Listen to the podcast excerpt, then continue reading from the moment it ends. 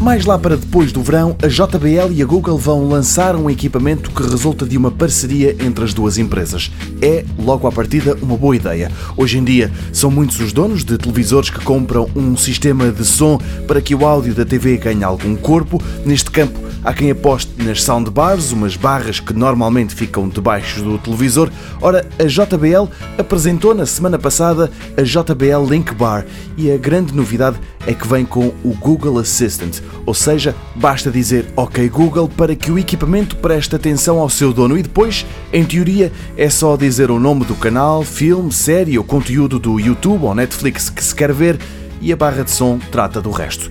Dá também para pôr música a tocar apenas com a voz e para passar para a PlayStation, por exemplo. Depois, e como tem várias entradas HDMI, tudo o que é consolas, box da TV, leitor de Blu-rays ou DVD pode ser ligado ao equipamento. Está sempre a funcionar, ou seja, pode-se, por exemplo, fazer uma busca no YouTube enquanto se joga na Xbox ou enquanto se vê um filme na TV.